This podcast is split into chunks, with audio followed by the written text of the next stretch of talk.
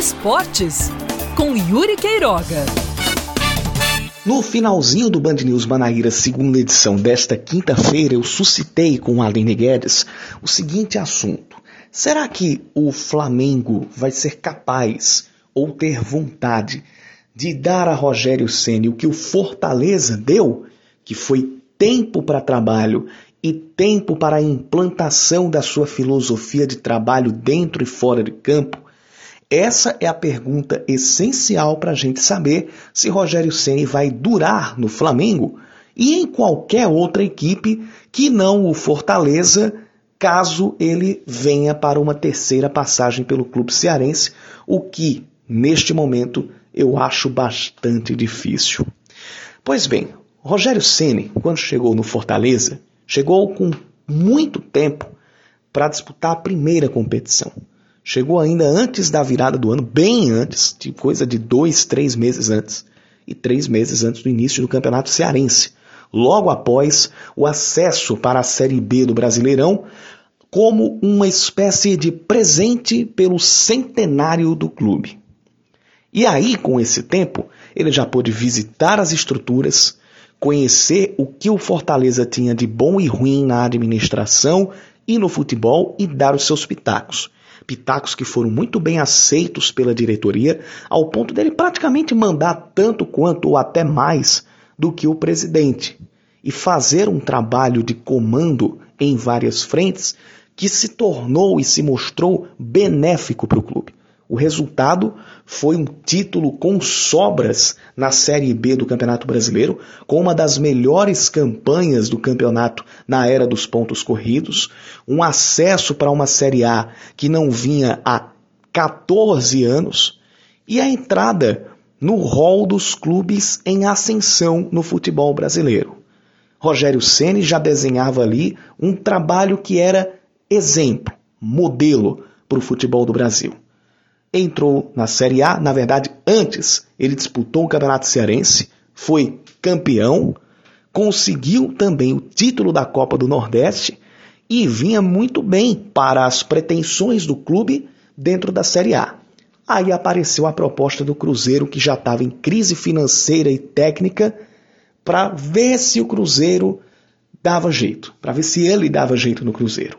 E ali ele se mostrou que não era ou não conseguia ser um bom bombeiro, ou seja, colocar o pneu no carro com o carro em movimento. Aquele foi o primeiro sinal de que Rogério Ceni tem a especificidade do seu trabalho para dar certo a longo prazo, que era uma coisa que deveria ser feita com todos os clubes, ou pelo menos aqueles mais desenvolvidos e com maior estrutura aqui no Brasil. Seria um passo para a gente quebrar a cultura da efemeridade, da pouca passagem, do pouco tempo de trabalho em média dos treinadores por aqui e também mudar a mentalidade de torcedores e dirigentes a respeito de como deve se constituir um trabalho à frente de um clube de futebol.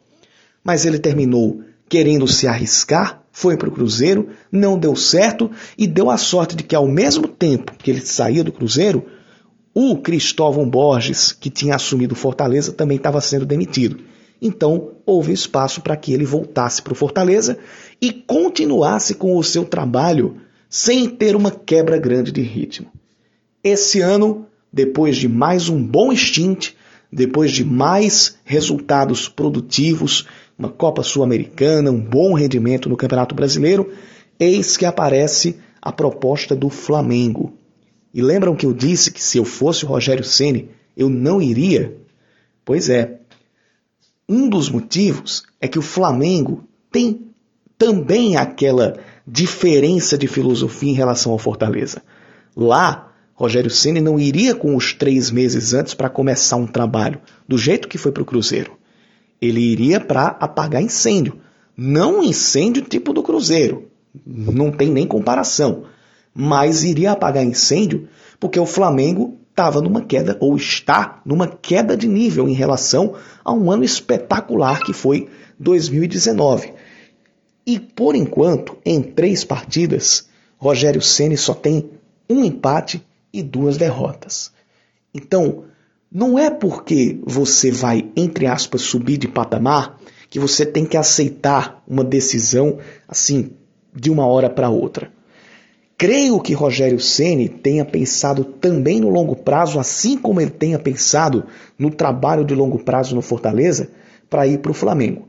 Mas creio também que a escolha do Flamengo tenha sido por aceitar que ele só consegue render se construir com um certo tempo o seu trabalho.